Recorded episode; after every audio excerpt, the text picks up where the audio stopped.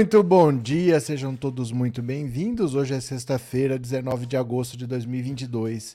É o último ano da triste era Bolsonaro, o governo em que os idiotas perderam a modéstia completamente. E hoje, hoje tem uma novidade importantíssima para vocês da campanha do Lula, que é, na eventualidade de haver um debate, o Lula já tem combinado com a equipe dele qual vai ser a primeira pergunta que ele vai fazer para o Bolsonaro.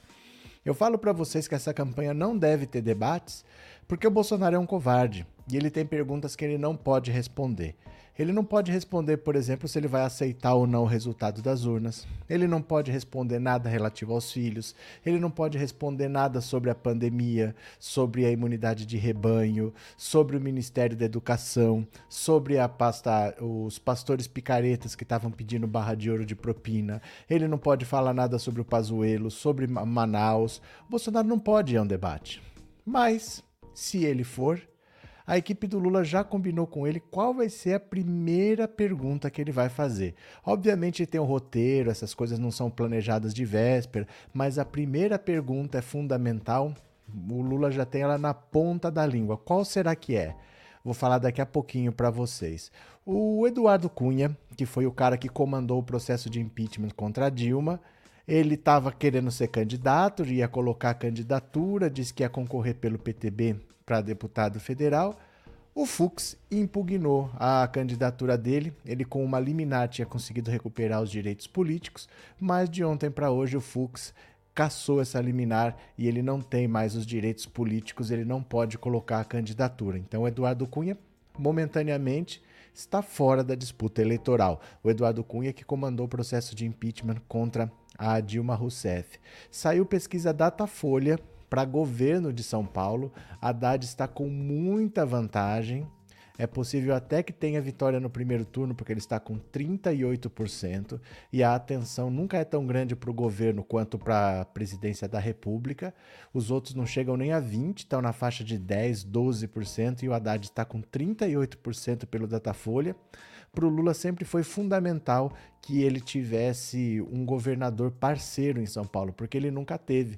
Durante os governos do PT, o governo do estado de São Paulo sempre ficou com com, com os tucanos, sempre ficou com o PSDB. Nunca foi um problema porque é uma direita que não era direita bolsonarista, né? Era aquela direita que pelo menos come com garfo e faca, não é essa coisa troglodita do bolsonarismo, de que não me importa se tá fabricando vacina, é um adversário, eu não vou lá, não vou comprar. Não tinha isso, pelo menos. Mas ele quer ter um parceiro para ajudar a reconstruir o país, para ele seria fundamental. E pelo Datafolha, com 38%, a vantagem é muito boa e o Haddad, quem sabe, pode vencer até no primeiro turno, vamos ver. O Ciro Gomes, meu Deus do céu. O Ciro Gomes está fazendo o papel mais ridículo que vocês podem imaginar, porque agora ele está mendigando votinho do Bolsonaro. Ele está querendo pescar alguma coisa, porque não é possível. Ele agora disse que o Alexandre de Moraes foi indelicado, foi grosseiro, estava três tons acima no discurso de posse do TSE.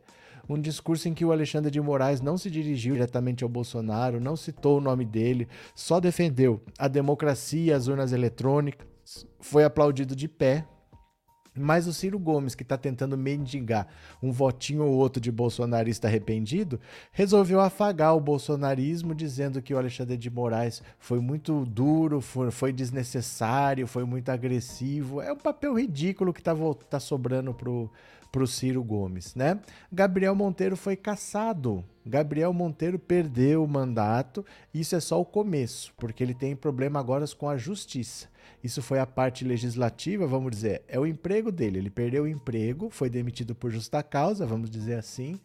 Mas agora o problema dele é com a justiça, porque os crimes são bastante graves, é, vários crimes várias vezes cada um desses crimes, ele vai ter problema sério e deve pegar uma bela de uma cadeia por um bom tempo.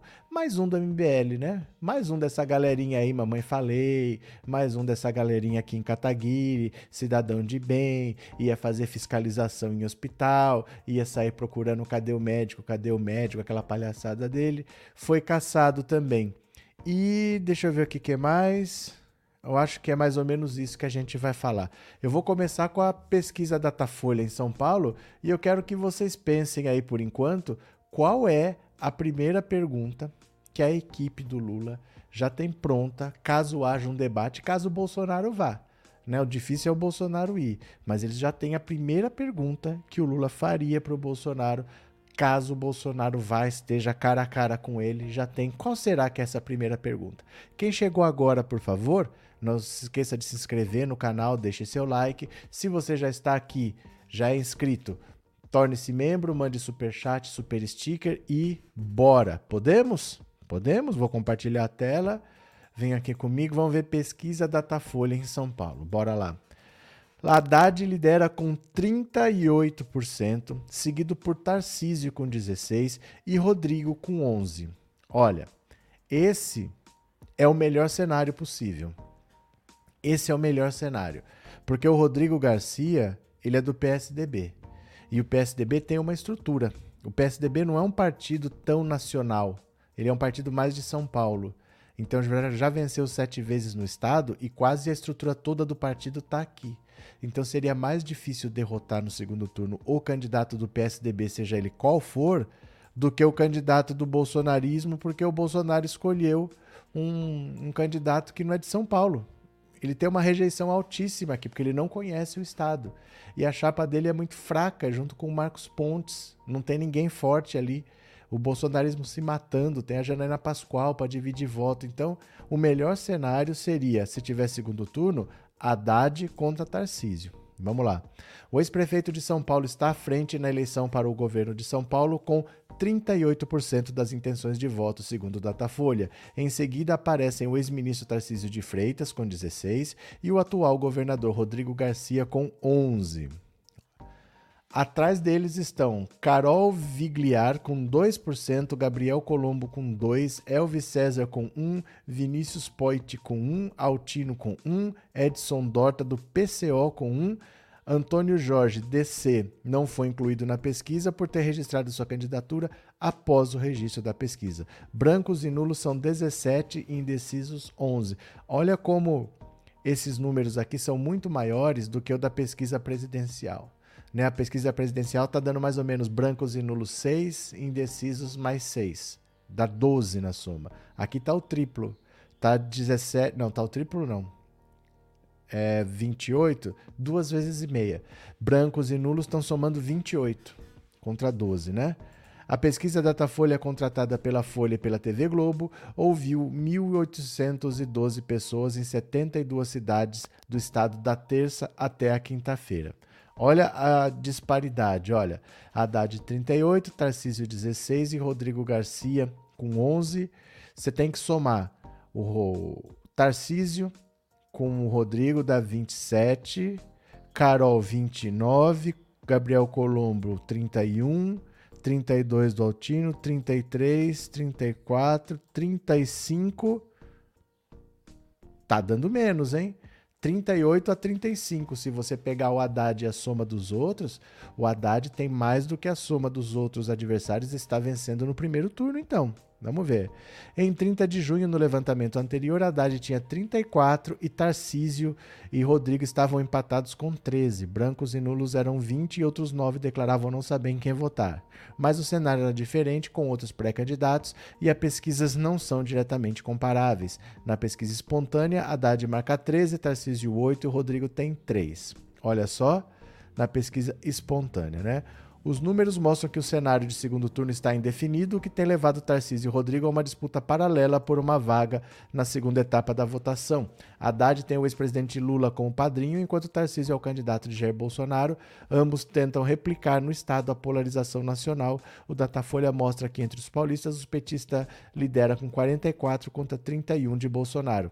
Já Rodrigo, que esconde o padrinho João Dória, tem se apoiado sobretudo no legado de Mário Covas, busca evitar a nacionalização da campanha paulista e afirma ser contra a briga ideológica. Num eventual segundo turno entre Tarcísio e Haddad, o petista é, e o bolsonarista, é, o petista vence o bolsonarista por 53 a 31. Olha só.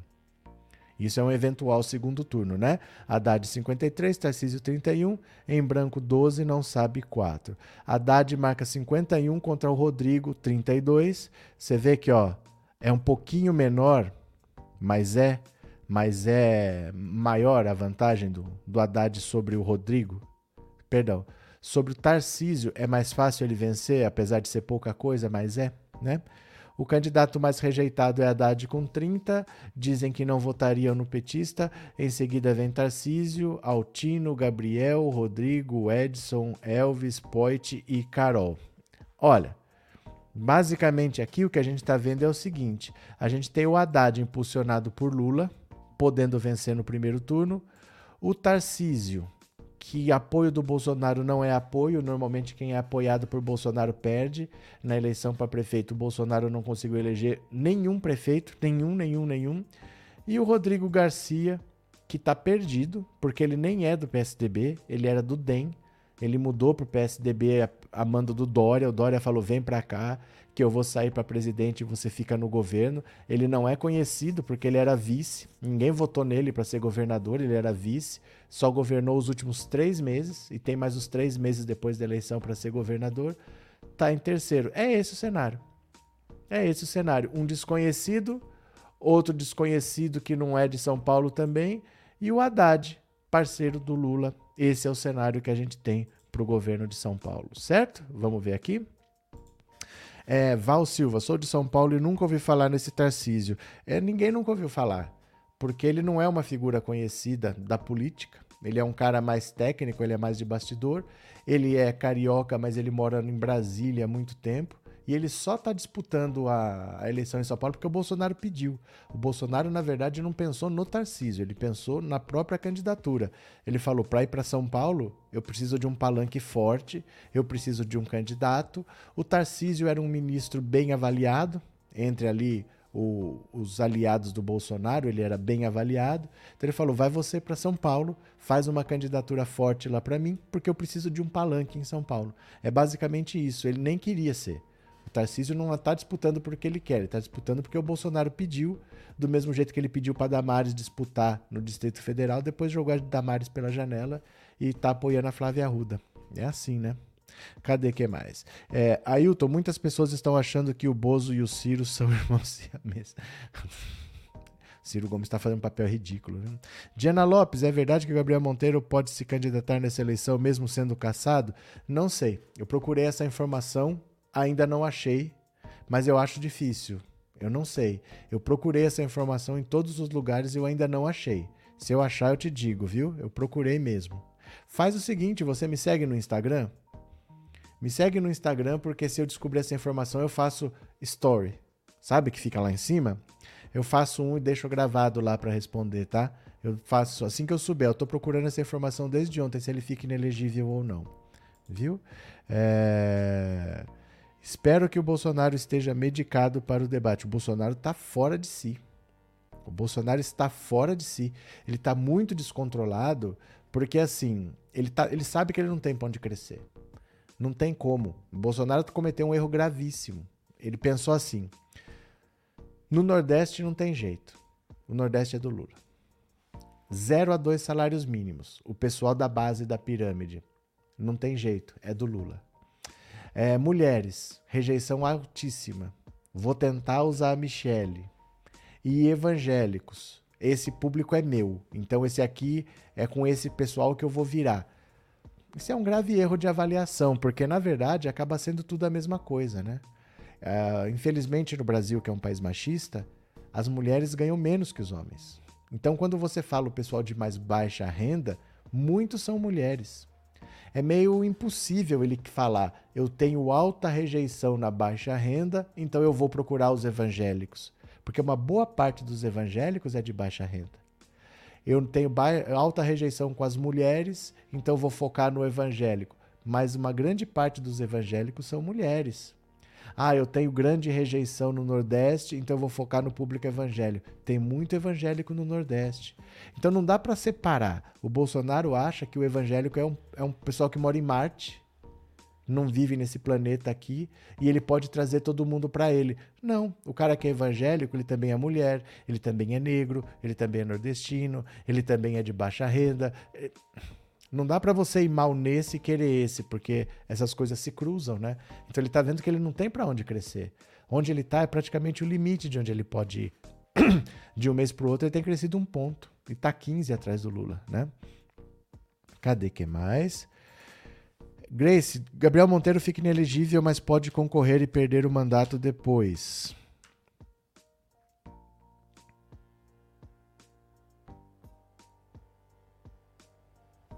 Nunca vi isso. Eu nunca vi isso. Eu já vi a pessoa perder o mandato porque depois de eleito se decidiu que estava inelegível.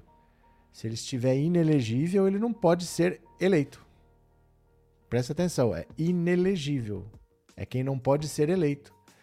Então, eu já vi, é até comum, toda eleição acontece. Você está com alguma coisa na justiça, por exemplo, Eduardo Cunha, ele recuperou os direitos políticos por uma liminar.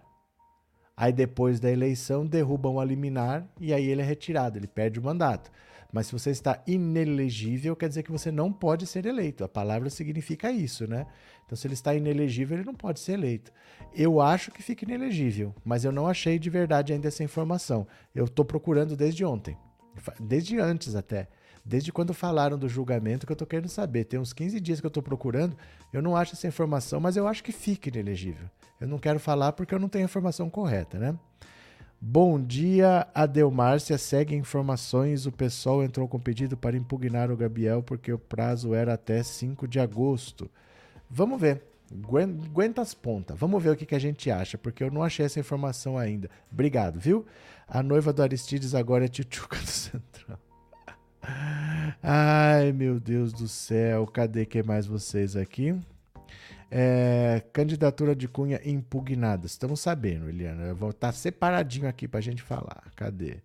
É, Cunha também inelegível. Estamos sabendo, estamos sabendo. Agora, qual que é a primeira pergunta? Qual é a primeira pergunta que o Lula vai fazer para o Bolsonaro no debate? Eu vou falar já já. Eu estou esperando ver se alguém está com o dedo congelado aí, porque não teve nenhum super chat, nenhum super sticker, ninguém se tornou membro. Até like vocês estão esquecendo de dar, viu? clica aí no botãozinho, não esqueça de dar o seu like, porque não é que tudo bem, depois eu faço. É que o YouTube não divulga a live. Se não tem interação, ele acha que a live tá ruim. Tá bom? Então não se esqueça de dar o like, mandar super chat, super sticker. Não é por causa do dinheiro não, porque você pode mandar um super sticker de 99 centavos e o YouTube ainda fica com a metade. É porque precisa ter interação para você ficar relevante aqui, tá bom? Cadê que mais? É, prof, diga Carlos Shell, diga. Sou evangélico e jamais voto no Bozo. Celso, abraço. Cadê? As pessoas não sabem nem o que é inelegível. Não, mas não é isso. Vamos ver. Eu não sei de verdade. Eu estou esperando para descobrir se ele está inelegível ou não. Daqui a pouco a gente descobre. Vamos descobrir. Só espero que a maluca da goiabeira e o Dudu Bananinha fiquem inelegíveis também. Criminosos não devem se candidatar.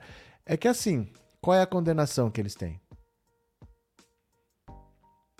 Qual é a condenação que eles têm? Porque assim, a gente não pode querer é, que pessoas que a gente não goste, ah, eu não gosto dele, sejam retiradas da eleição. Porque tudo que você quiser usar contra um adversário seu vai ser usado é contra a esquerda. A esquerda é minoria. Eles não foram julgados e condenados por nada ainda. Eles têm que ser julgados, processados, julgados, condenados, para poder ficar de fora.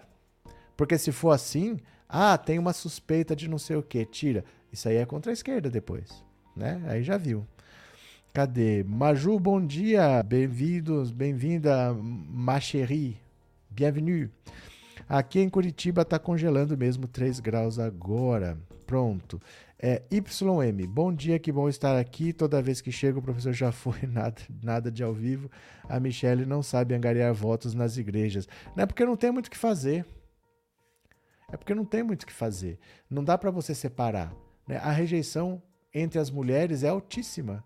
Não adianta achar que ela na igreja vai conseguir trazer todo mundo, porque entre as mulheres a rejeição é altíssima. A rejeição entre negros é altíssima. Não adianta achar que vai conversar com o evangélico, porque tem rejeição altíssima entre os negros também, entre os evangélicos, entre os nordestinos, entre os de baixa renda. Então, é muito difícil a situação do Bolsonaro, né? Muito difícil. Cadê? Bom dia, Chipipinho. Tá muito frio aí? Não, aqui tá frio. Friozinho. Mas não tá muito frio, não. Cadê? Bom dia, viu? É, Lula vai perguntar como é ser tchutchuca do Centrão, disse a Elaine. Pode ser. Felipe Brasil, bom dia a todos, bom dia. E essas declarações de bens dos candidatos, o que tem? O que tem? O que tem? Cadê?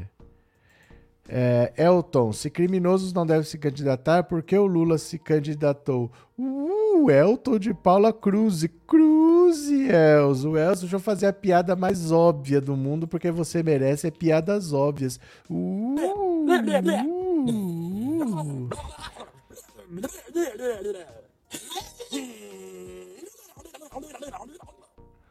Uh, eu vou aproveitar para falar uma coisa para vocês. Quando vocês acharem um tonto que nem o Elton desses aí, o que vocês têm que falar é o seguinte: eles chamam o Lula de ex-presidiário, chamam o Lula de descondenado, que o Lula não foi inocentado, o Lula foi descondenado. Vamos falar a verdade? Vamos falar a verdade? Presta atenção aqui. O Lula não é que ele foi descondenado e não é que o Lula não foi inocentado.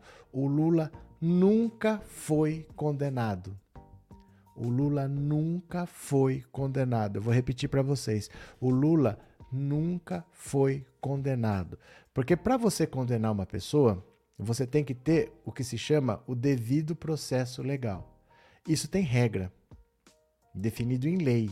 Não é do jeito que eu quero.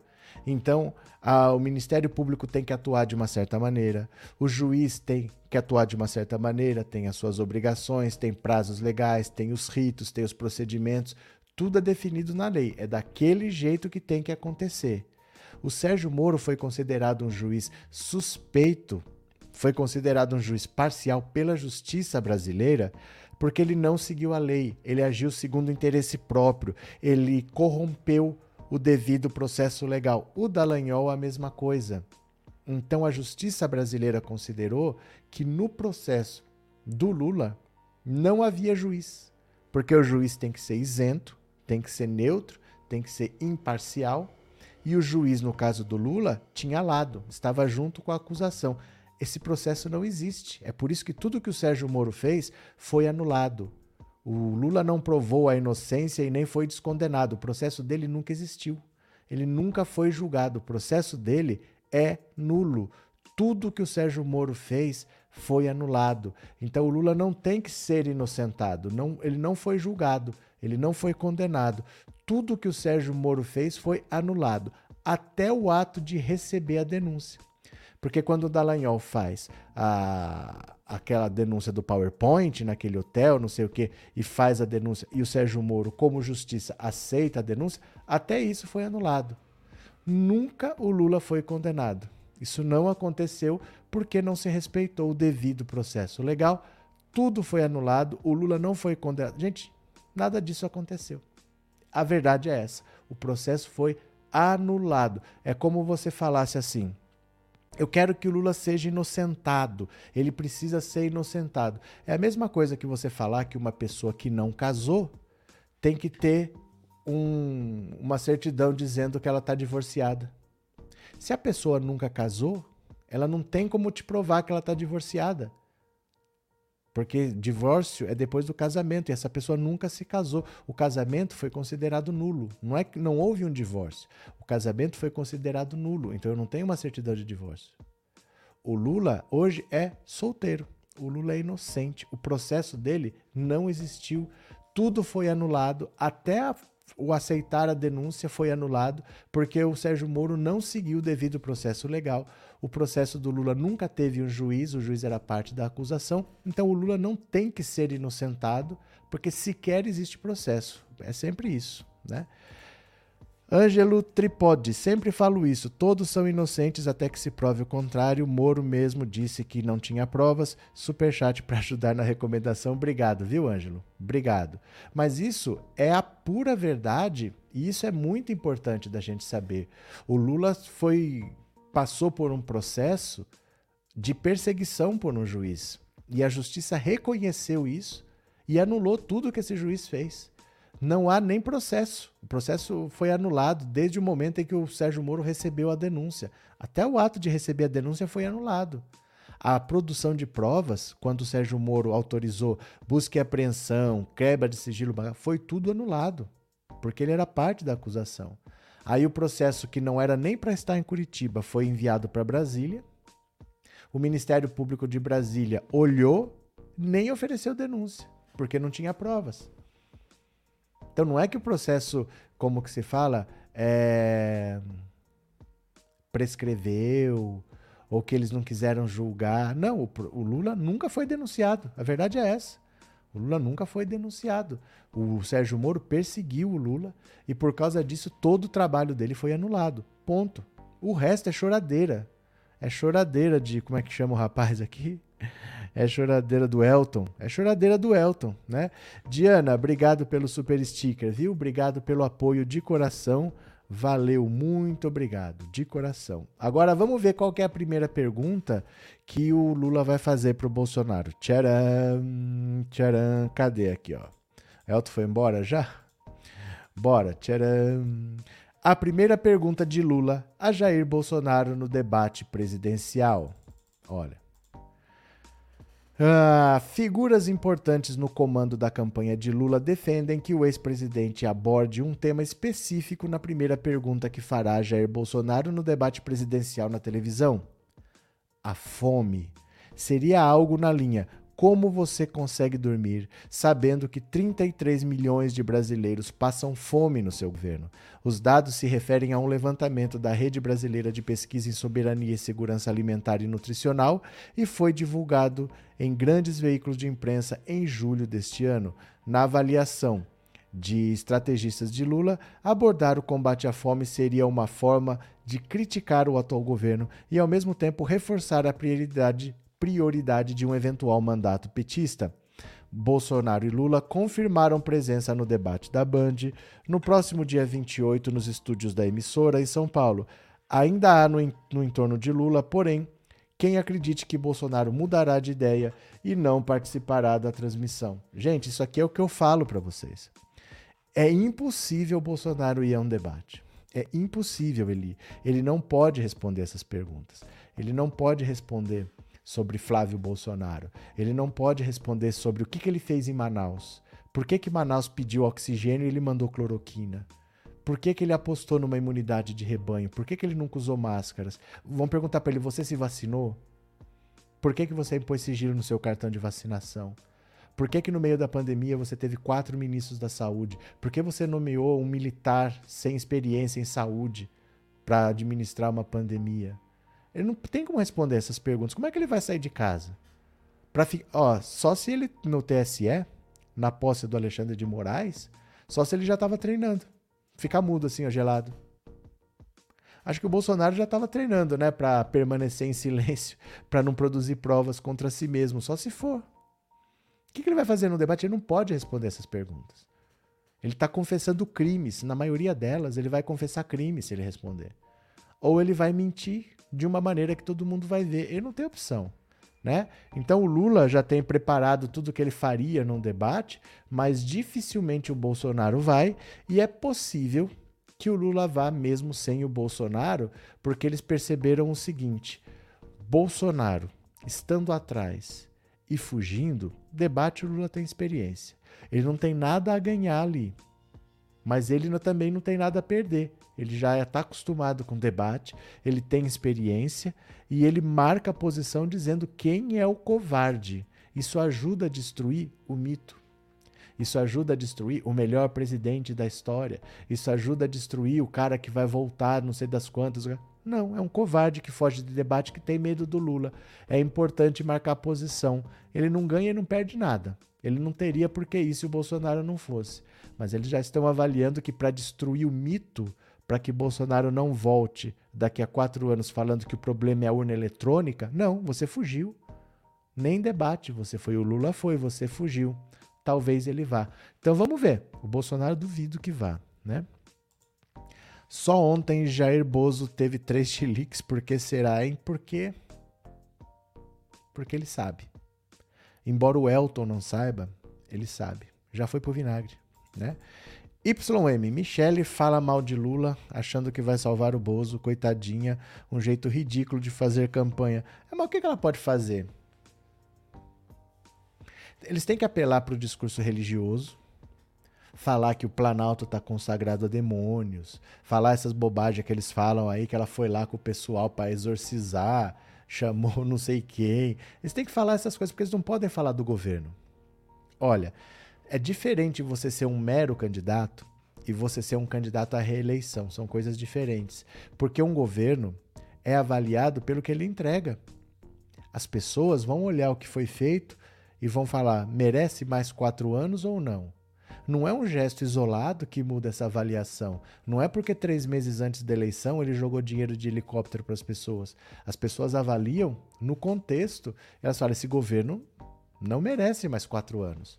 Aí ela não pode falar de economia, ela não pode falar de saúde, ela não pode falar de segurança pública. Do que ela pode falar? Ela tem que ficar atacando o Lula.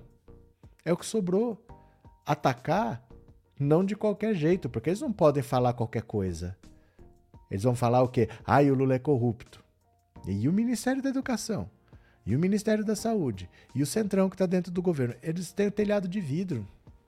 Tem... É complicada a situação dele. A melhor coisa para o Bolsonaro é que a eleição fosse hoje. Resolve logo isso daí. Só vai piorar a situação dele, né? Cadê? É, bom dia ao desespero da direita fascista não ter limites. Depois de fazer um governo horroroso, o povo não aguenta mais. É fora Bolsonaro. Eduardo Schmidt. Cadê quem mais? Boa pergunta, vai ficar sem resposta. A, a, a que o Lula vai fazer pro Bolsonaro é que não é que vai ficar sem resposta. Assim, Bolsonaro não vai para ele fazer essa pergunta para começar. E segunda é, ele vai mentir. Ele ia mentir. Ele ia falar que pegou um país destruído pelo PT, que a culpa é da pandemia, que a culpa é do fique em casa, que a culpa é da guerra da Ucrânia, que a culpa é dos incas venusianos, que a culpa é do Leonardo DiCaprio, que a culpa é da China, que a culpa é da Mongólia, que a culpa é do Afeganistão. É assim. Ele sempre bota a culpa em alguém. Ele ia mentir com aquela cara assim. Ele fala assim meio de lado, meio assim de cima para baixo, né? Temos que ver o governo do PT, temos que Ele vai mentir. É isso, é o final patético do governo dele. É um governo que não trabalhou e que a gente sabe que ele só mente, que ele não consegue responder nada. De verdade, ele nunca tem resposta, ele nunca tem solução, ele é vazio, né? Ele é vazio. Vamos ver. É, Vilma, no dia 2 de outubro, Tchutchuca do Centrão vai sair direto para Bangu 8. É, Bozo, por que você tem ódio dos pobres? É alguma pergunta na linha do, da economia. Na linha da economia. Porque o tema é economia. Ele poderia perguntar várias coisas sobre a pandemia, mas não é mais o tema. Não é que não é importante, é que não é mais o tema. O povo quer saber é de trabalho e comida no prato. Então o povo quer saber disso daí. É tem que ir nesse sentido mesmo, né? Cadê que mais? Pergunta perfeita, Anne Caroline, ele não vai saber o que responder. É, ele vai mentir. Ele nunca sabe o que ele vai responder. O que, que ele faz? Ele mente. O Bolsonaro é a pessoa mais cara de pau que tem. Ele não tem escrúpulos, ele mente. Ele fala qualquer coisa, ele chama um outro chefe de Estado e mente pro cara. Ele chama embaixadores e mente pros caras. Ele não tá nem aí, né? Ele mente. Mas ele não vai. Ele não vai. Eu duvido muito que ele vá, só acredito vendo. Ele é descontrolado, ele não sabe o que fazer. E ele morre de medo do Lula. Ele morre de medo do Lula. Para ele deve ter sido um inferno ficar sentado na frente do Lula ali. Eu não sei nem se ele ouviu o que Alexandre de Moraes falou. O Alexandre de Moraes descascou o Bolsonaro. Mas eu não sei nem se ele ouviu. Porque estava de frente pro Lula. Eu não sei nem se ele ouviu. O Bolsonaro se pela de medo, né? Cadê? O motivo da condenação indeterminado não tinha o corpo. Como assim, Márcio? O do Lula? O Sérgio Moro condenou Lula por fatos indeterminados. Nunca vi isso. Até hoje o Lula não sabe o que isso quer dizer, porque o que, que são fatos indeterminados? Não, fatos não, atos. Atos indeterminados. Atos indeterminados, né? É, Rogério, professor, eu penso que o Lula irá sofrer mais ataques que Bolsonaro. Ciro irá só atacar Lula. Mas não é assim, Rogério. Não é assim. É, você é sorteado. Não tem muito tempo, porque olha, um debate com 12 não tem muito tempo. Você, por exemplo, se tiver três, ó, um minuto para pergunta, normalmente é assim: três para resposta, um para réplica e um para tréplica, dá seis com 12 candidatos, fazendo esse processo 12 vezes, já dá 72 minutos, já dá mais de uma hora. Se você fizer duas rodadas de perguntas, dá duas horas e meia. Já acabou o debate. Então, no máximo, você pergunta para um e pergunta para outro. Não é assim todo mundo perguntando para o Lula, todo mundo perguntando para o Bolsonaro. É sorteado. Talvez o Ciro tenha que perguntar para o Leonardo Pericles do Unidade Popular. O outro tenha que perguntar para Vera Lúcia, para Sofia Manzano, outro tem que perguntar para não sei quem. É sorteio. Né? E se for você escolher, você tem que se perguntar sempre para alguém que não foi perguntado. Não pode ficar todo mundo perguntando para o mesmo. Então, na verdade, é impraticável fazer um debate com tanta gente assim. É impraticável. As pessoas nem vão se falar. É possível que o Ciro não faça nenhuma pergunta nem para o Lula nem para o Bolsonaro. É sorteio. Talvez ele tenha que perguntar para o Emael e para o Pablo Marçal. Entendeu? Talvez eles nem se falem. É um debate com muita gente, não é um debate de segundo turno. Um debate com 12 é, é impraticável. Para mim, é impraticável, né? É, bom dia, e é impressionante como a região norte do Brasil ainda apoia o Bolsonaro. É porque assim, é, são regiões em que o Estado chega muito menos, né? São regiões muito menos é, abastecidas de serviços, é, muito menos segurança, muito menos hospitais, muito menos educação, tem menos presença do Estado. Então, onde você tem mais que resolver as coisas do seu jeito, você acaba sendo um pouco mais agressivo. Tem muito disso também, assim. Estados assim que são, por exemplo, Roraima, a votação dele é altíssima, 97, 98%. Quanto mais remoto o estado, quanto mais afastado, eu acho que tem mais esse sentimento de que eu quero fazer do meu jeito e não quero que ninguém enche o saco. Porque as pessoas são acostumadas a ter que se virar e não ter o estado para para intermediar as relações, né? Sei lá. Mas é estranho mesmo, né?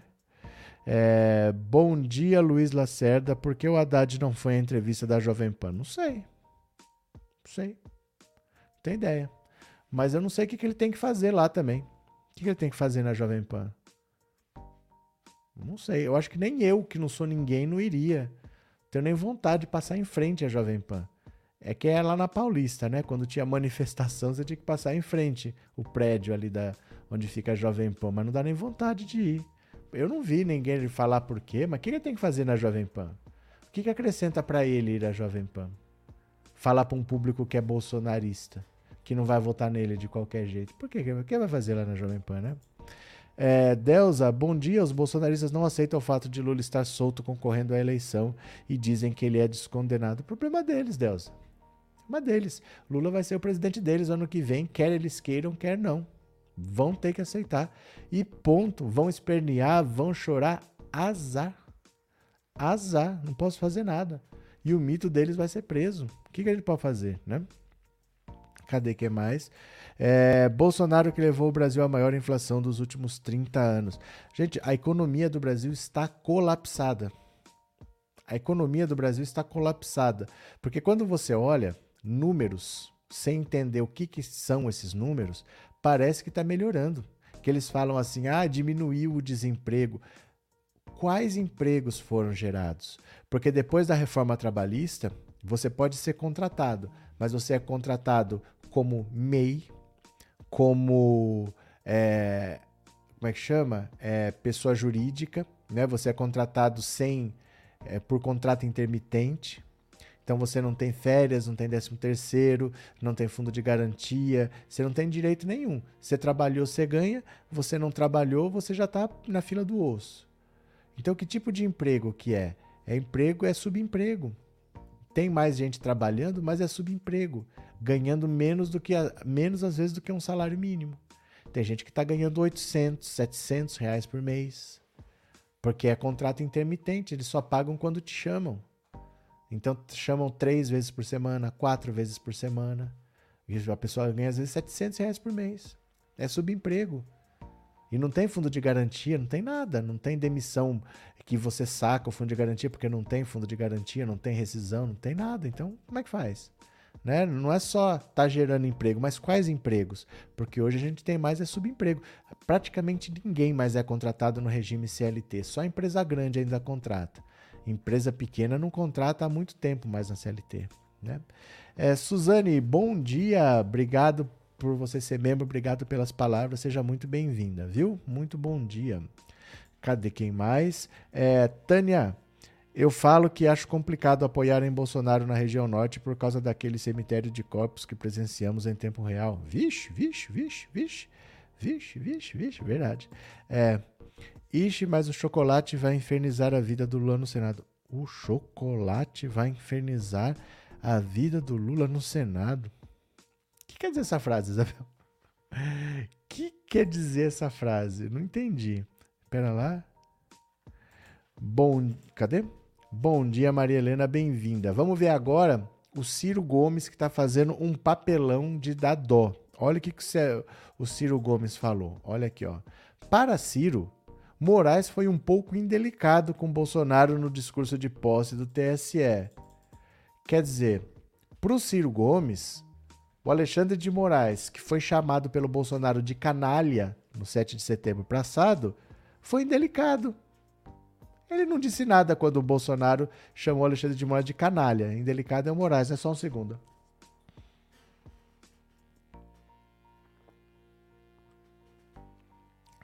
Esqueci de tomar um remedinho aqui.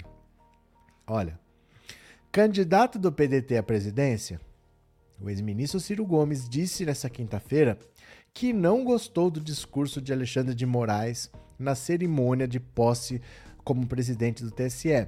Diante de Jair Bolsonaro e dos ex-presidentes Temer, Dilma, Lula e Sarney, entre outras autoridades, Moraes fez enfática defesa do sistema eleitoral brasileiro e das urnas eletrônicas. A fala do magistrado muito aplaudida por quase todos os presentes, abordou temas que são objeto de constantes mentiras propagadas por Bolsonaro. Para Ciro, Moraes foi um pouco indelicado na presença do presidente da República no evento. O pedetista afirmou que não discorda de, do presidente do TSE no mérito do seu discurso, mas o classificou como três tons acima. Segundo ele, o magistrado poderia ter dito as mesmas coisas, mas de forma diferente. O Ciro Gomes se acha agora comentarista da vida brasileira. Aí o Freixo fala uma coisa, ele tem que comentar. O Alexandre de Moraes fala uma coisa, ele tem que comentar. Quem quer saber? Quem quer saber, né? As críticas de Ciro ao discurso de Moraes, que também é ministro do STF, foram feitas durante a entrevista ao youtuber André Marinho. Na conversa, Ciro afirmou que aprecia juízes que cultivam um estilo mais severo e sisudo. Provocado a citar nomes, mencionou as ministras Carmen Lúcia e Rosa Weber, também do Supremo. Olha, o Ciro Gomes é, não tem nada a ver o que ele está falando. Ele não foi indelicado, ele foi enfático, não em ataques a ninguém o Alexandre de Moraes foi enfático na defesa das urnas e do sistema eleitoral. Ele não disse, não vou tolerar nenhum destemperado que fale em golpe, que fale que não vai aceitar resultado das eleições. Ele não falou nada disso. Ele falou as urnas são confiáveis.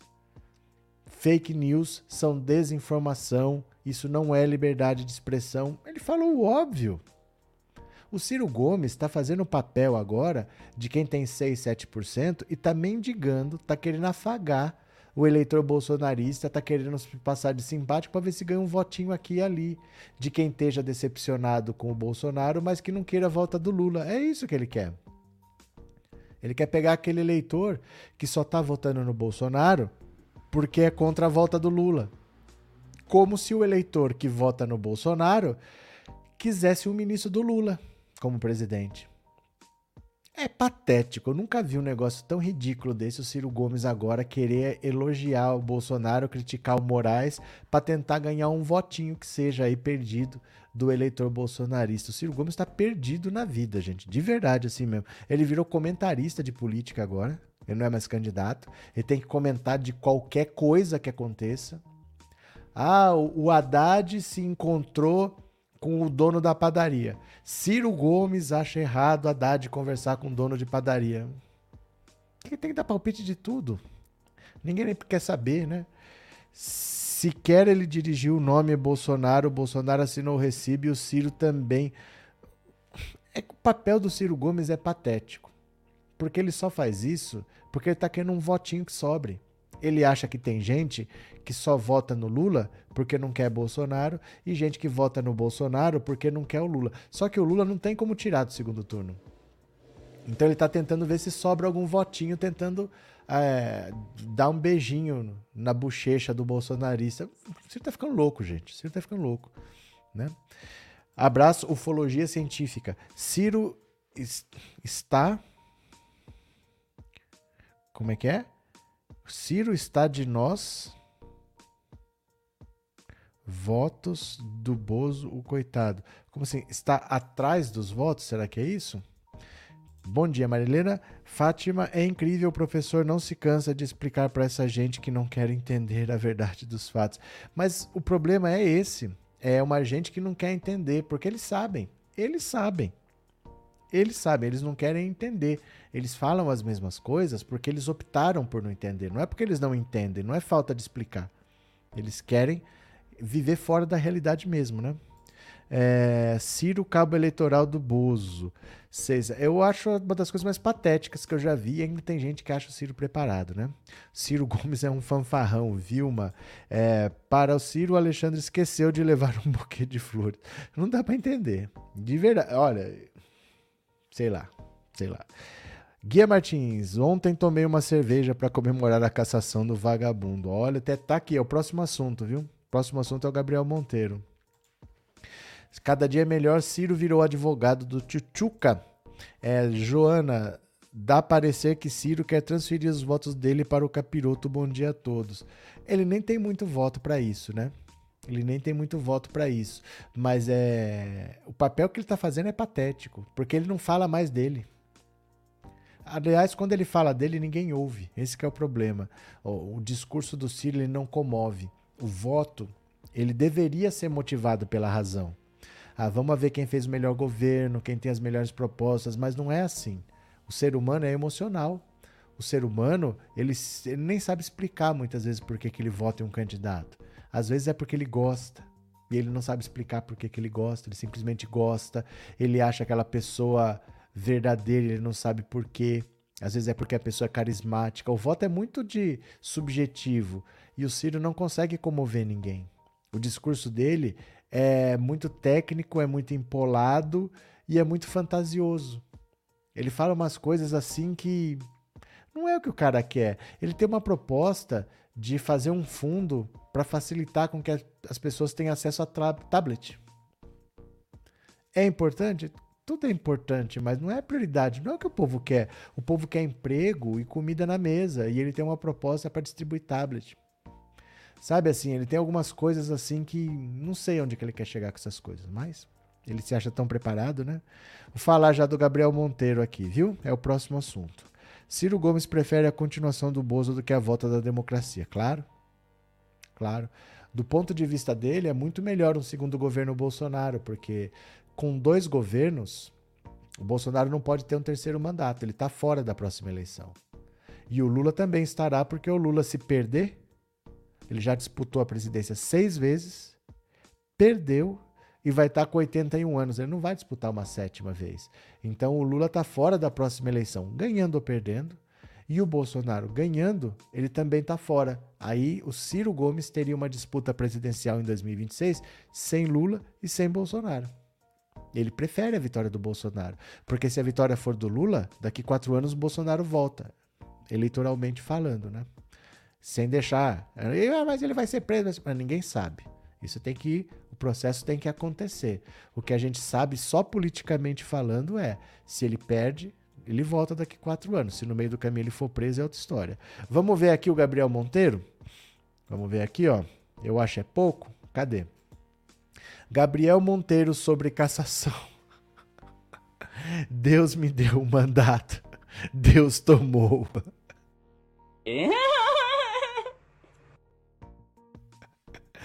Eu acho que essa é uma das frases mais ridículas que eu já vi, que só podia vir de um cara ridículo como esse aqui. O agora caçado Gabriel Monteiro foi às redes sociais depois que a Câmara dos Vereadores do Rio de Janeiro tirou o mandato dele na noite de quinta-feira. A cassação ocorreu por falta de decoro parlamentar após diversas denúncias de estupro, exposição de crianças e crime sexual devido à divulgação de um vídeo íntimo com uma adolescente de 15 anos. Fui eleito e em menos de dois anos provei que função de vereador é fiscalizar e não ficar curtindo o ar-condicionado no gabinete. Deus me deu o comando, Deus tomou o comando, glória a Deus por tudo, escreveu Monteiro no Twitter.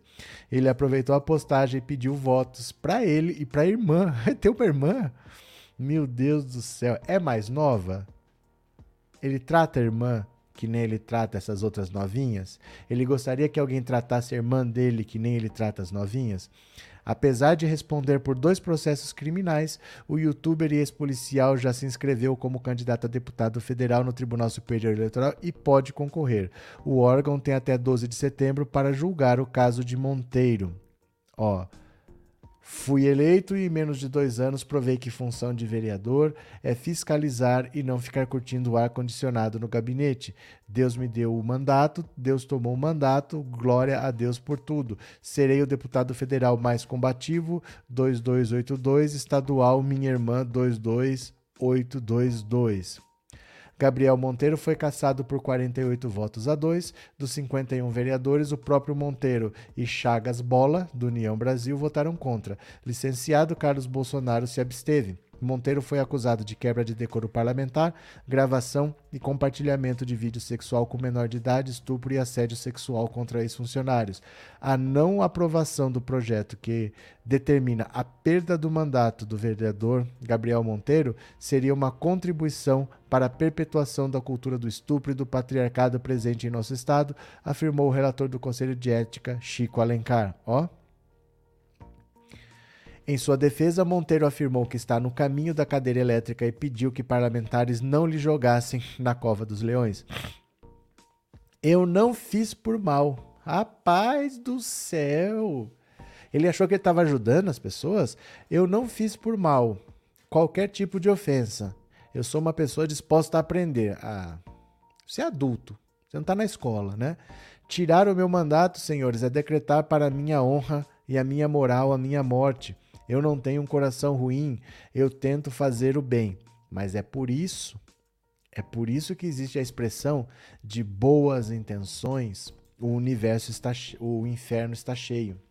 Por que que se diz que de boas intenções o inferno está cheio? Porque boa intenção não é desculpa para nada. Não adianta você falar: "Ah, mas eu não queria. Ah, mas a minha intenção era boa. Ah, mas eu queria ajudar. Gente, eu preciso aprender. Nada disso é desculpa. Você tem uma lei. A lei tem que ser cumprida e não há desculpa. Não interessa.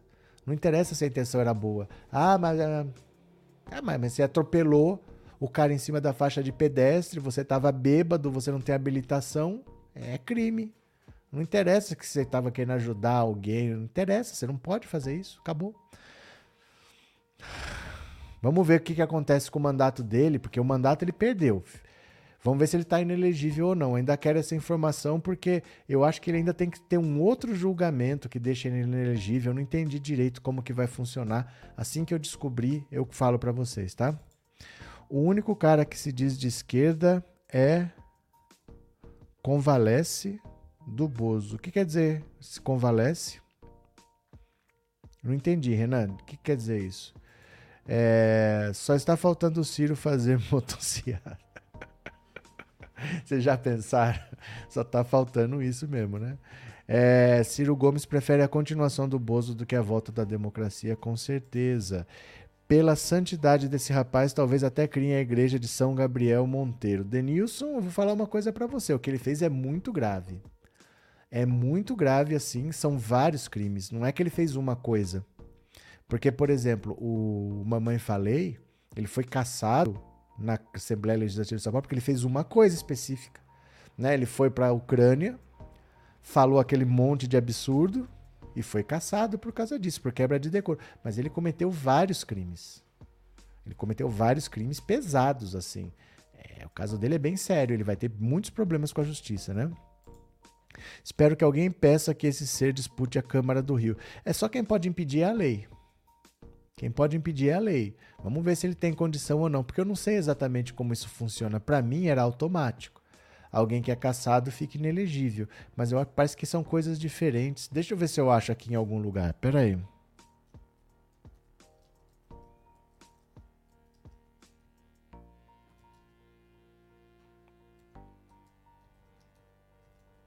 Vamos ver se eu acho alguma coisa aqui, ó. Ó, achei uma matéria aqui. Pronto, ó. Achei uma matéria aqui, vamos ver. Olha. Se caçado hoje, a matéria de ontem, né? Gabriel Monteiro ainda pode disputar a eleição, entenda. Vamos ver qual é o caso aqui. A Câmara Municipal do Rio vota, votou ontem pedido de cassação do vereador Gabriel Monteiro. Beleza. A possível cassação não impede, contudo, de disputar um assento na Câmara dos Deputados. Monteiro é candidato a deputado federal pelo PL e, apesar das denúncias, o partido espera que ele seja um puxador de votos. O UOL ouviu especialistas em direito eleitoral sobre o que acontece com a candidatura do ex-PM em caso de cassação. É possível impugnar a candidatura? Não. A votação da cassação acontece 20 dias após a publicação pela Justiça Eleitoral documento que oficializa as candidaturas. Ó, a votação da cassação aconteceu 20 dias, tá? De acordo com a lei eleitoral, qualquer pedido de impugnação de candidatura deve ser proposto em até cinco dias úteis a partir dessa publicação ocorrida em 29 de julho. O dia 5 deste mês era o limite para você pedir a impugnação.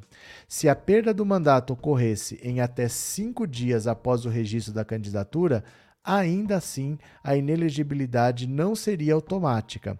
Parlamentares cassados se tornam inelegíveis por oito anos. Por quê? Um candidato, partido, coligação, federação ou membro do Ministério Público deveria fazer o pedido de impugnação da candidatura, que seria julgado pela Justiça Eleitoral. Se considerado inelegível, ele poderia recorrer e, caso os recursos estivessem correndo até a data da votação, o candidato estaria nas urnas. O resultado do processo decidiria se ele assumiria ou não o mandato. O que acontece com os pedidos de impugnação? São julgados normalmente, podendo levar à retirada da candidatura.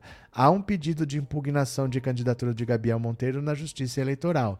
Na data limite, o candidato a deputado federal André Barros, do PSOL, entrou com pedido de impugnação de candidatura de Monteiro, com base no relatório que pediu a cassação do vereador. Para não perder o prazo, Barros alegou inelegibilidade de Monteiro a partir do relatório do vereador Chico Alencar que pediu a cassação do PM. O que acontece se a Justiça Eleitoral aceitar o pedido de impugnação? Na segunda, Gabriel Monteiro e seus advogados foram notificados sobre o pedido de impugnação. A partir dessa data, o vereador tem sete dias para se manifestar. Se a Justiça Eleitoral concordar com o pedido de contestação da candidatura, Monteiro não poderá concorrer a deputado federal. Seu nome não estará nas urnas e seu número não acumulará votos. O que acontece se o pedido de impugnação for rejeitado? O candidato do PL poderá continuar a fazer campanha. Caso acumule os votos necessários, será eleito normalmente. Se eleito, há alguma chance de Gabriel Monteiro não exercer o mandato? Sim. Com base no conceito de inelegibilidade superveniente previsto na lei das eleições, cabe recurso contra a execução do diploma do deputado federal. Se aceito, o youtuber não poderá tomar posse. Se Monteiro for eleito, o que acontece se o recurso contra o diploma julgado após a posse? Em caso desfavorável e ao fim dos recursos, ele deverá ser afastado do cargo a ser ocupado por um suplente. Olha, então olha só. O que, que eles dizem aqui? Existe um prazo para você pedir a impugnação da candidatura de qualquer candidato. Esse prazo era até o dia 5 de agosto. Hoje, você não pode pedir a impugnação da candidatura dele baseado na condenação de ontem, porque esse prazo já passou. Mas tem um pedido de impugnação que foi feito baseado no relatório do que levou à cassação. Do Conselho de Ética da Câmara de Vereadores que levou à cassação. Então, hoje, ele tem condições de disputar até que esse pedido de impugnação seja julgado. E aí vamos ver se eles vão julgar ou não. Mesmo depois de eleito, ele pode perder o mandato caso tenha dado como inelegível. E aí é um problema para o partido dele. O partido dele está fazendo uma aposta. Porque assim, o Gabriel Monteiros pode ser um puxador de votos? Pode ser. Pode ser que ele puxe um monte de votos para o partido. Talvez ele sozinho tenha um monte de votos que eleja até outras pessoas além dele. Só que se ele perder o mandato, se ele for impugnado, se ele tiver o mandato cassado, se a candidatura dele for impugnada, os votos que ele teve são anulados. Então vamos dizer que ele se elegeu e teve tanto voto que o voto dele elegeu mais três. Todo mundo perde o mandato, porque os votos dele são anulados. Então é uma aposta, porque você vai gastar dinheiro você vai gastar tempo de TV, você poderia usar esse dinheiro com outros candidatos, esse tempo de TV com outros candidatos, fazendo uma aposta que depois, se ele for realmente um puxador de votos e eleger outras pessoas, você vai perder tudo, vai tudo pro lixo. Mas é bem capaz que seja impugnado, viu? Bem capaz que seja impugnado. Vamos ver, temos que esperar, né? Vamos ter que esperar agora para ver a decisão da Justiça Eleitoral. Esse Gabriel Monteiro é tão tarado que nem homem ele dispensa, é um tarado, disse o Carlinhos. Força de um leão, financiar ditaduras como Cuba, Venezuela, Nicarágua é democracia? E financiar a Arábia Saudita, que é uma ditadura, e vender refinaria para a Arábia Saudita, que é uma ditadura. Por que, que vocês são tão bestas, hein? Por que, que vocês só vendem um lado? Explica para mim o que é vender refinaria para a Arábia Saudita. Ela é uma democracia? Responda para mim. É, a esquerda diz que é a favor da democracia, mas apoia. Cara, você vota num presidente que quer fazer do Brasil uma ditadura. Você vota num cara que quer dar golpe de Estado. Você vota num cara que tem como ídolo um torturador. Você quer falar o que contra ditaduras se você vota num cara que há 30 anos fala que nada vai se resolver no Brasil pela democracia? Aqui só vai resolver quando tiver uma guerra civil, matar pelo menos 30 mil, começando pelo FHC. Lembra? Essa entrevista é de 99, ou você não sabe? O Bolsonaro é um defensor de ditaduras. Não te contaram, não? Isso é incoerência ou é hipocrisia? Não, meu caro, você, você é um imbecil. Para começar, você não tem nome, você não tem foto. E você defende um cara que quer dar um golpe de Estado no Brasil. Você defende ditadura. Você tem noção do que é isso? Você tem noção do que é isso? Só para saber. Carlos Shell, ISK300. O que, que é ISK? Essa moeda é de onde? De onde será que é? South Korea? Será que é? Você está na Coreia do Sul, Carlos? O que, que é ISK? Obrigado pela contribuição, viu? O que, que é ISK? Ou IS... Não sei. Que moeda que é essa? É da Coreia do Sul? O que será que é? Obrigado, viu, Carlos? Obrigado pela contribuição. Não sei o que é pior, esse ser abjeto se fazendo de vítima ou quem ainda acredita. Ah, não, não acho que tenha quem acredite, não, viu? Não acho que tenha quem acredite, não. As pessoas vão votar não é porque acreditam que ele é inocente, é porque elas não veem problema. As pessoas votam não é porque acham que ele não fez, é porque não vê problema, não. É, a maioria dessas pessoas é pai e mãe de crianças e adolescentes. Como se explica isso? Meu Deus, eu não entendo. O Brasil tem gente perversa, gente. Brasil tem gente perversa, né? Cadê? É, Gabriel Monteiro é um tarado por crianças de 14 anos. Carlos, obrigado pelo super sticker de novo. Eu tô curioso com esse ISK. É South Korea esse ISK? Eu não sei de onde que é essa moeda. Obrigado de coração, viu? Obrigado pelo apoio. Valeu. Cadê que mais? É, eu posso ser moderador para passar a foice no gado? Não sei. Tem que ver. Tem que ver. Viu? É, fora gado Lula presidente. É, Bolsonaro planejou ataque terrorista contra quartéis Força de. Não, Bolsonaro. Gente, nós não estamos falando do passado, nós estamos falando do presente. O Bolsonaro é golpista. O Bolsonaro é um cara que pretende implantar uma ditadura no Brasil. E esses caras falam, vocês, esquerda, defendem ditadura. Eu não entendo o que esses caras têm na cabeça. Eles votam num candidato a ditador. Um cara que fala abertamente Gente, e os grupos de bolsonaristas que defendem golpe? Não é possível isso. Ó. Ó.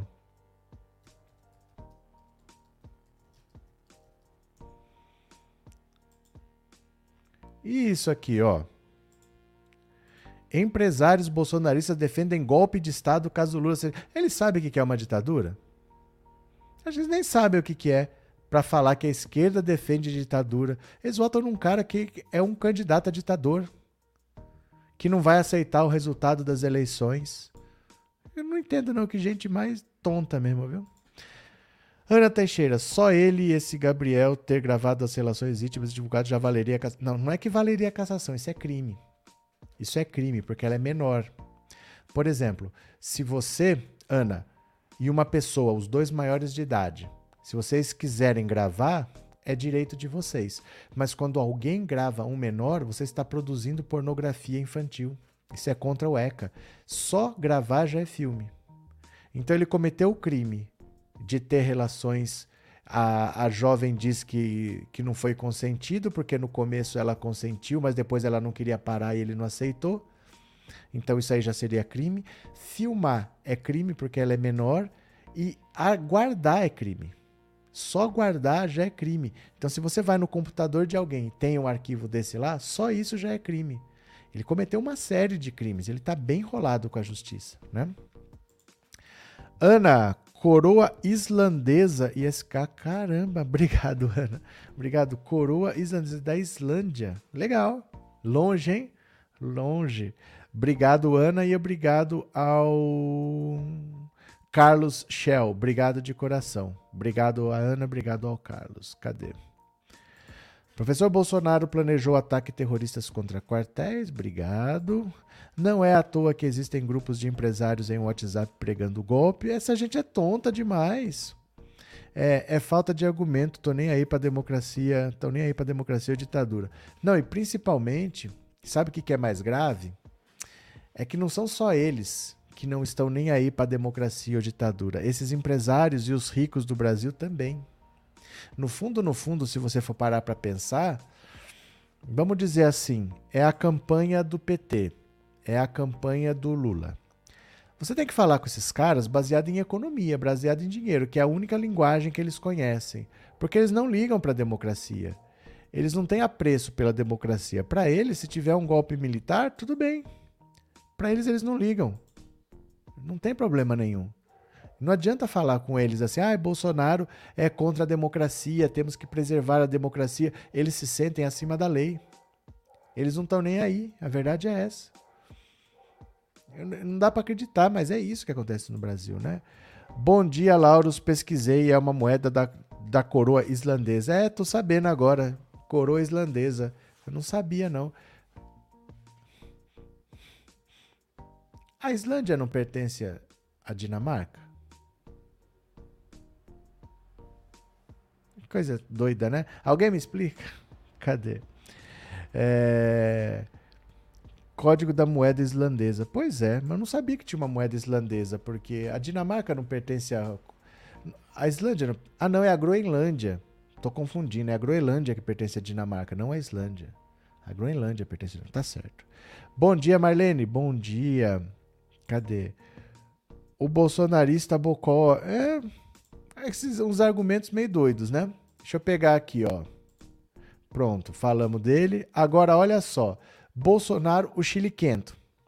Bolsonaro, o Chile quento. Ó, Bolsonaro se move, embora muito, muito, muito devagar.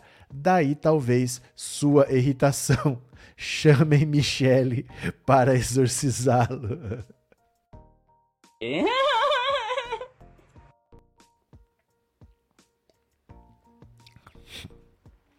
Chamem Michele para exorcizá-lo, é engraçado.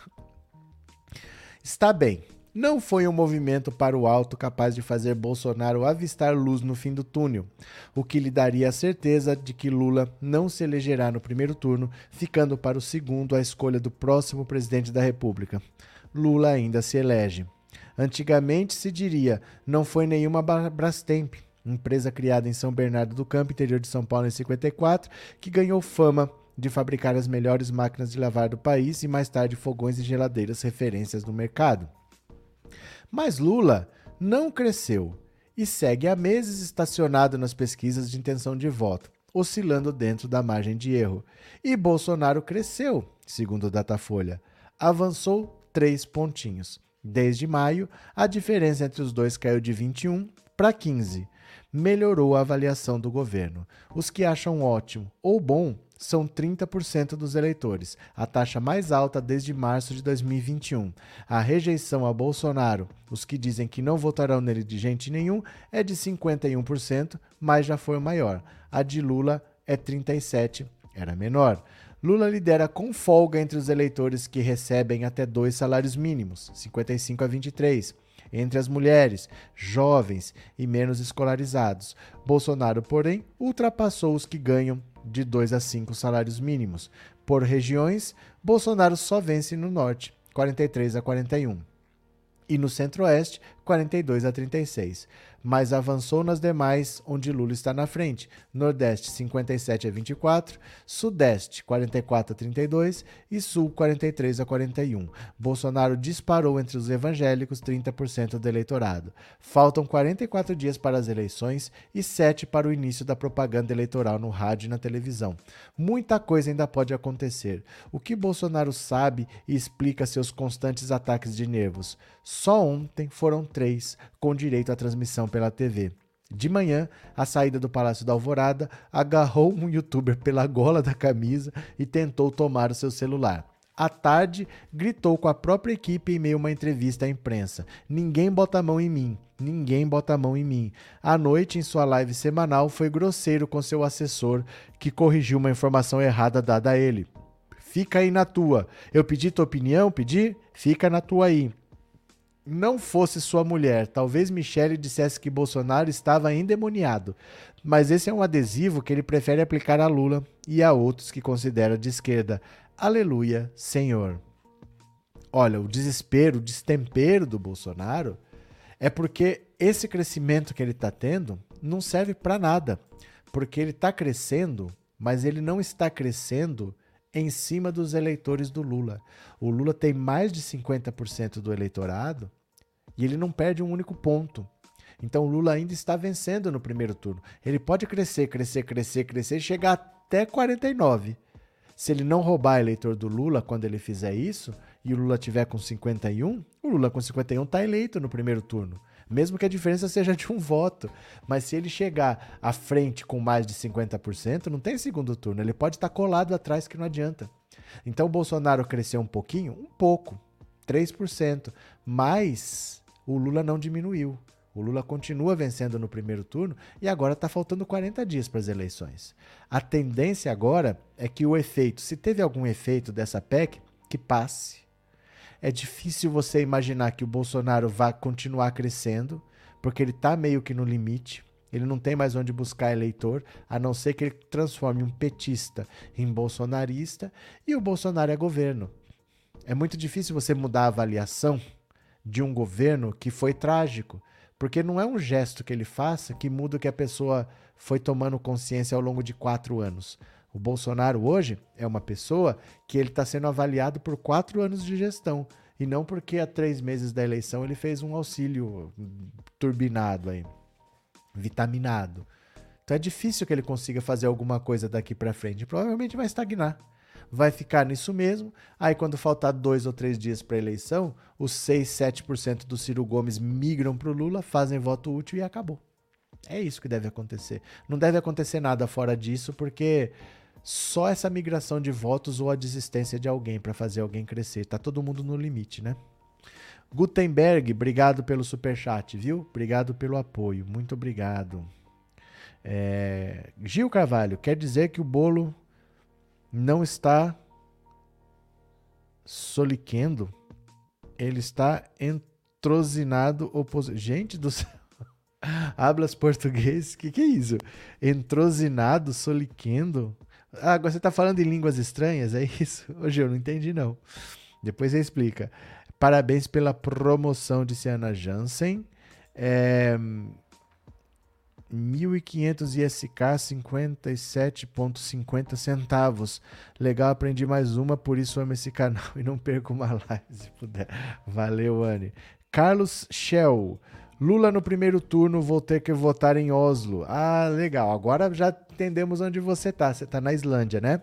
Islândia. Legal. Ô, Carlos, é... É um lugar que tem, se não me engano, 300 mil habitantes só, né? É bem pequenininho assim. É interessante como o mundo é tão variado e como a internet consegue juntar as pessoas assim. Antigamente a gente não teria a informação dos candidatos, a gente não sabia quem vota no que, como as pessoas pensam e hoje está todo mundo conectado. Muito diferente como o mundo mudou. Né? O mundo hoje é bem mais conectado, o mundo está menor. Apesar de você poder ir para qualquer lugar, você continua em contato com as pessoas. Abraço, viu, Carlos? Obrigado de coração. Ufologia científica. E depois do golpe, eles irão fazer o quê? Quais consequências disso poderia haver à exportação brasileira? Os próprios empresários colocam suas cabeças a prêmio. É, mas é a mesma coisa da, da reforma trabalhista. Eles tiraram tudo que o trabalhador tinha. O trabalhador hoje não tem dinheiro, eles não têm para quem vender. Mas adianta falar? Eles não, eles não botam a culpa no PT. Eles acham que estão perdendo dinheiro por causa do PT o, os ricos do Brasil querem resolver o problema do Brasil. Só que o problema do Brasil são os ricos. Nós temos uma, uma classe dominante que governa muito fraca, muito atrasada, muito é, despreparada para isso. O problema são eles. Eles nunca vão resolver o problema, porque o problema são eles. A gente não pode esperar a solução que venha deles. Eles são o problema, né? Obrigado. É, Adelmárcia, o crescimento do Bolsonaro se deu ao voto útil da esquerda? Como assim? Voto útil da esquerda? Você quer dizer que é voto contra a esquerda? Não, ele cresceu um pouquinho porque a avaliação do governo cresceu.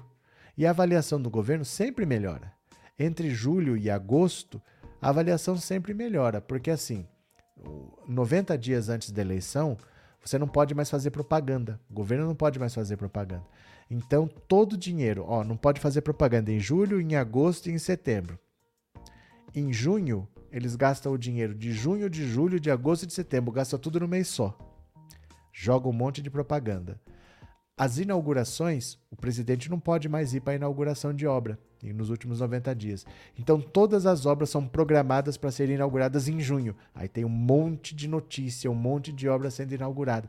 As emendas parlamentares, não podem mais acontecer 90 dias antes da eleição. Então, em junho, tem uma chuva, uma enxurrada de emenda parlamentar para todo mundo.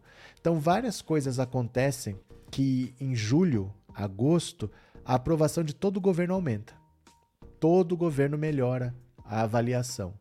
Então era normal um crescimento dele nessa época, era esperado que crescesse. Mas cresceu o quê? Dois, três pontos. É praticamente a margem de erro. Ele não cresceu em cima da avaliação do Lula, esse é o problema dele. Mas que era esperado um crescimentozinho, era. Todo o governo cresce. Quando é julho, de ano eleitoral, todo o governo cresce de avaliação por causa dessas três coisas que eu falei. Então, era esperado. Agora, o problema é que ele não cresceu em cima do Lula. Ele precisa roubar eleitor do Lula, senão o Lula vence no primeiro turno, né? Carlos Shell, 365 mil pessoas, né? É, é Bauru é maior, para você ter uma ideia. Bauru tem mais gente. É quase o tamanho do canal aqui. O canal tem 340. Daqui a pouco o canal passa a Islândia. Abraço, Carlos. Obrigado, viu? Bom dia, Inês. Bom dia para todos. Bem-vinda. Cadê que mais? A Islândia é um país nórdico com uma população de aproximadamente 366.425 pessoas, dados do Banco Mundial, quase uma cidade de Bauru. É, tá quase. Tá quase. Obrigado, viu? Cadê? É, Tchutchuca do Centrão ainda está ressentido com tapa do Xandão. Pronto. Deixa eu pegar mais uma aqui. Olha só. Vocês lembram que eu falei que o pessoal ia arrastar a asa pro Lula?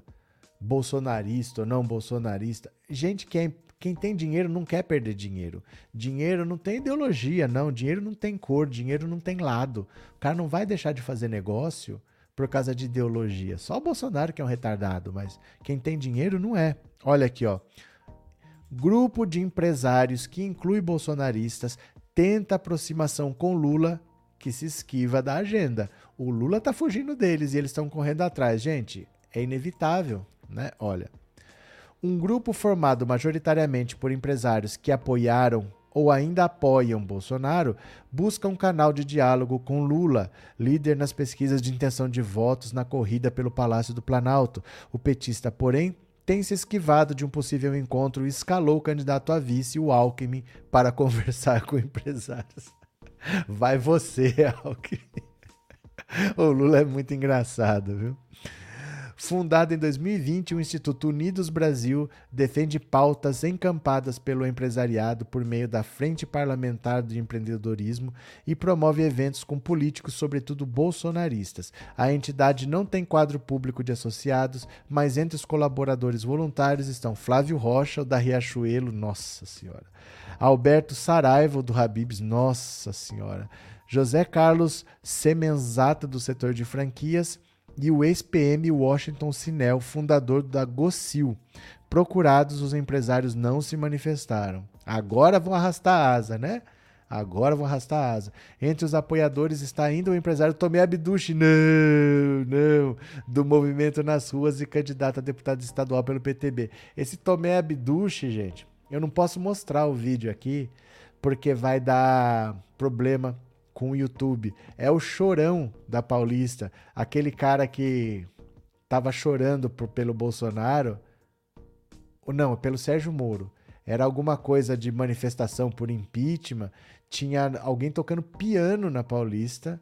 Tava tocando Emoções, do Roberto Carlos. É, não é. Tava tocando Como é Grande o Meu Amor por Você e ele chorando. Sérgio Moro, Deixa eu ver se eu acho um pedacinho aqui. Pera lá. Eu não posso mostrar porque vai dar problema de direito autoral. Quer ver, ó? Quer ver, ó? Deixa eu ver. Tomé Abduche, meu Deus do céu. Tomé Abduche chorando, ó. Quer ver? Deixa eu ver se eu acho o vídeo dele aqui chorando. Deixa eu ver se eu acho rapidinho aqui. Isso é uma das coisas assim. Só o Brasil consegue produzir essas coisas aqui. Deixa eu ver se eu acho.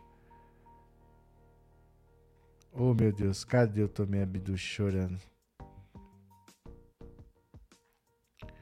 Ai, cadê aqui?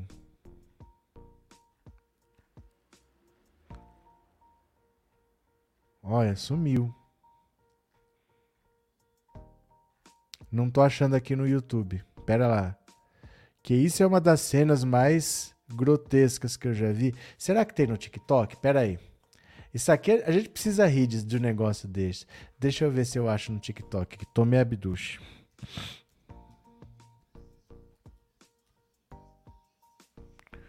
Tomé Abduche chorando. Deixa eu ver se eu acho.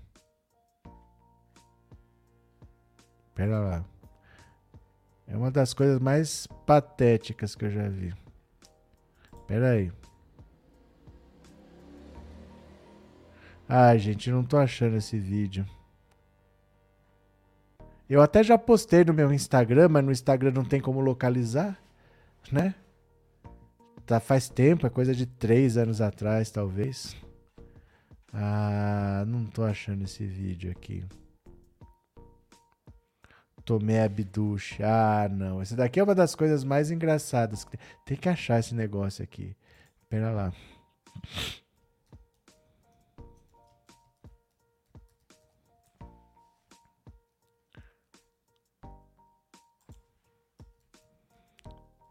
Pera lá.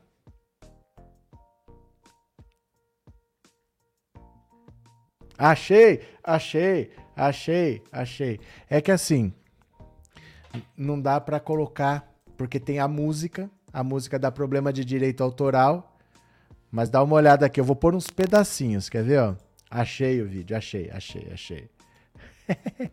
Olha aqui, ó, ó.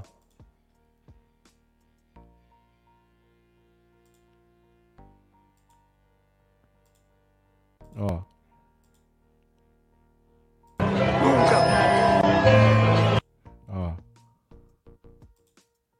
Ó, ó ó o teclado.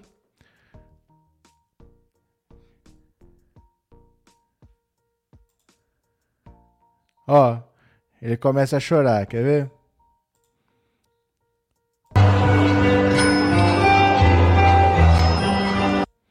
Não posso pôr tudo por causa da música.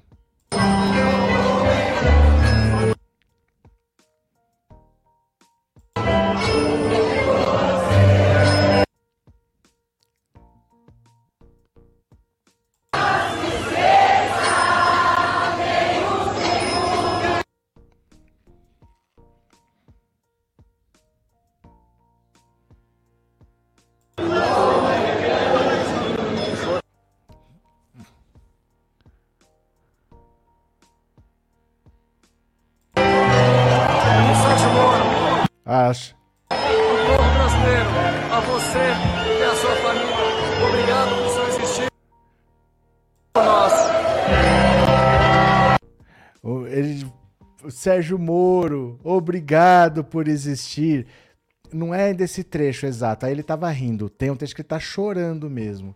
Depois eu quero ver se eu acho ele chorando aqui. Que é, é bem patético. Ah, gente. Será que ele conseguiu que retirassem? É, tinha mais desse vídeo aqui. Bom, continuemos aqui. Os empresários que estão arrastando a asa pro Lula. Vamos lá, olha aqui. Recentemente, no entanto, os empresários passaram a fazer acenos a Lula e a interlocutores. Animou o grupo o fato de o petista ter prometido na semana passada, durante evento na Fiesp, uma reforma administrativa no início de um eventual governo, além de ter mencionado a desoneração da produção. Eu acho que Lula, orientado talvez conversando com seus futuros ministros e principalmente o da economia, sentiu que a desoneração é uma questão irreversível. 17 segmentos foram desonerados e agora a gente precisa desonerar os demais. O presidente que recebe que receber uma herança de 12 ou 13 milhões de desempregados tem que fazer alguma coisa. Eu acho que o Lula acabou voltando atrás, está sendo coerente nas posições e a gente torce para que ele mantenha isso caso seja o presidente, disse Nabil Sayon, presidente do Instituto Unidos Brasil e da Associação Brasileira de Lojistas de Shopping. No próximo evento, no dia 1 de setembro, sobre desoneração da folha salarial, pauta que os empresários querem levar a todos os candidatos à presidência, o ministro da Economia Paulo Guedes estará presente. Entre os participantes também estará o interlocutor de Lula, o presidente da UGT, Ricardo Patá. Empresários estão arrastando as asas agora para o Lula. Empresários estão arrastando é, as asas para o Lula, né? Cadê que mais? Obrigado por existir. Aham. O que aconteceu, Ângelo? Ah, do. Ele, aquilo é pro Sérgio Moro. Mas esse trecho, ele ainda tá rindo. Tem um texto que ele tá chorando. Ele tá chorando mesmo, assim. Não é força de expressão. Ele tá chorando mesmo, assim, se derretendo. Eu não sei se ele pediu para tirar, porque sumiu. Tinha um monte desses vídeos aí. Depois eu ainda vejo se tem, viu? Cadê que mais? Oslo é na Noruega. Diga. Ah, é verdade. Oslo é na Noruega. Verdade. Não era, Islândia é Reykjavik, né? Islândia é Reykjavik. Eu não tô entendendo mais nada agora. Bom dia, amigo Vicente Godo, que você tenha uma ótima sexta. Cadê que mais? É, Leite Seco, imaginando o primeiro debate assim, William Bonner, candidato Lula, quem você escolhe para responder a sua pergunta, Lúlio? Escolho o Tchutchuca do Centrão. Ah, não vai ser assim.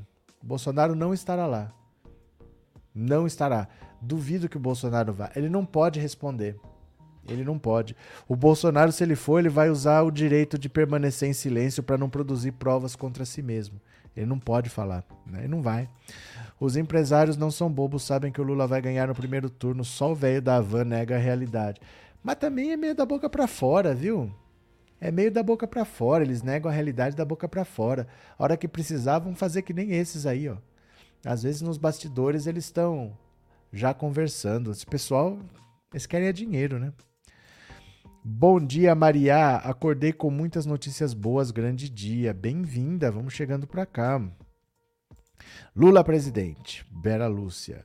Se esse cara é feio sorrindo, imagina chorando. Quero ver, não. Mas é chorando assim, de, de derreter. Eu não sei por que, que não apareceu aqui a imagem do Tomé Abduche chorando. Só tinha ele rindo aqui. Mas tem ele chorando, chorando mesmo assim, de soluçar. Deixa lá. Oh, meu Deus do céu. Eduardo Cunha. Eduardo Cunha tá inelegível de novo. Vamos dar uma olhada aqui, ó. Ai, meu Deus do céu. Ó, Eduardo Cunha. Decisão do STF torna Eduardo Cunha inelegível novamente. O presidente do STF, Luiz Fux, derrubou a decisão do TRF1 que tornava o ex-presidente da Câmara, Eduardo Cunha, elegível nas eleições deste ano. Assim, Cunha está novamente inelegível. O Supremo atendeu a um pedido feito ontem pelo Procurador-Geral da República, Augusto Aras, para suspender a liminar que havia concedido elegibilidade a Cunha, que seria candidato a deputado federal por São Paulo. É, segundo Aras, a decisão do TRF1 para manter o deputado inelegível, o ex-deputado inelegível, representa risco de lesão à ordem pública, jurídica e constitucional por ofender o princípio da separação dos poderes e a segurança jurídica das decisões judiciais. No pedido de suspensão da inelegibilidade, a defesa de Cunha alegou que houve vícios processuais no ato da Câmara em 2016 que oficializou a perda do mandato do ex-deputado e tirou os direitos políticos dele. Para Aras, no entanto, há incontestável presença de interesse público e social na suspensão da decisão do TRF1. O deferimento do pedido suspensivo é medida urgente a justificar seu deferimento liminar por ser necessária e adequada para se preservar a ordem pública, a ordem jurídico-constitucional, a separação e harmonia entre os poderes, a segurança jurídica, bem como a observância das decisões proferidas por esta Corte. Em seus argumentos, Aras disse ainda que a decisão do TRF1 coloca em xeque a segurança jurídica, a instabilidade institucional, a estabilidade, né? É, a confiabilidade das instituições, a paz social e a própria democracia. Em 2016, a Câmara aprovou a cassação de Eduardo Cunha pela acusação de montar um esquema para esconder no exterior patrimônios e recebimento de propina. De acordo com a condenação, Cunha teria mentido em depoimento na Comissão Parlamentar de Inquérito da Petrobras sobre a existência dessas suas contas. Em março deste ano, o ex-congressista anunciou filiação ao PTB e a intenção de concorrer a deputado federal por São Paulo. O ex-deputado declarou patrimônio de 14 milhões. O valor é 12,4 milhões superior ao apresentado em 2014, quando ele concorreu ao posto pela última vez. Que que progresso, não? Para quem tinha 2 milhões e meio, aumentou 12,4 patrimônio, chegou a 14,1. Parabéns, que homem de negócios, que visão empresarial, que evolução patrimonial. Cadê que mais? É, que maravilha, fora Eduardo Cunha. É, eu acho que essa decisão deve ser definitiva, porque vem do Fux, né? Vem do STF. Não sei onde mais que ele pode concorrer. Ele ia disputar por São Paulo porque a filha dele também está tentando ser deputada federal. Aí ele falou: Eu sou do Rio, eu tenho um eleitorado no Rio, eu coloco esse eleitorado para votar para minha filha, e aí eu que sou mais conhecido venho para São Paulo e tento a sorte para cá. Ele veio para São Paulo para tentar eleger ele e a filha. Vamos ver no que vai dar, porque eu não sei quem é a filha dele, não sei nem o nome da filha dele, mas a filha dele vai ser candidata a deputada federal pelo Rio também. Vamos ver. É... Professor Raíssa Gabriela é minha filha, ela que fez o pix para você. Ela disse ontem. Ela colocou na mensagenzinha lá que era para você. Obrigado, viu? Obrigado de coração, Maria. Obrigado mesmo. Cadê? É, Jorge da Silva, bom dia. O Deus de muitos crentes, ele vem em cima do seu cavalo com sua metralhadora, o mito Bolsonaro, kkk. Pronto. Val Silva, boa tarde, meu povo. Chegando agora, vou lá pro início da live. Valeu. Valéria, fala sério. Lula governou oito anos e foi uma maravilha. Cercado, mercados era fila da carne a perder de vista. Hoje, mercados tudo lotado. Lojas, mercados, tudo lotado. Vamos repetir essa maravilha com Lula 13, presidente. Valéria, que mais? Fala da mentira de produzir, proibir igrejas, fechar igrejas, desmascarando Marcos Feliciano da nomes logo. Do que está falando? Do que está falando? Não sei do que, que você está falando. Fala logo, fala logo. Aras só vê crime nos outros, porém Bolsonaro não vê. É, o problema é esse, né? O Augusto Aras é uma das figuras assim. Gente, de onde que o Bolsonaro achou tanta gente desse jeito? Incompetente, capacho, gente despreparada. Nossa senhora, de onde que ele achou tanta gente assim? Cadê quem mais? O Eduardo Cunha não é mais candidato de Deus? Será que Deus parou de operar em sua vida? Bozo não é de Deus? Deus parou de operar também? Não sei. Ó, eu vou parando por aqui que já deu uma hora e meia de live, viu? Vou parando por aqui, que é 11h30, vamos almoçar. Talvez eu volte de tarde. Eu acho que duas da tarde talvez eu volte. Valeu? Duas da tarde talvez. Tem que levar a Teca no veterinário ainda. Hoje é sexta-feira. Beleza, meu povo? Então até daqui a pouco. Um beijo grande a todos. Obrigado por terem vindo. Até mais e tchau. Obrigado, valeu. Tchau.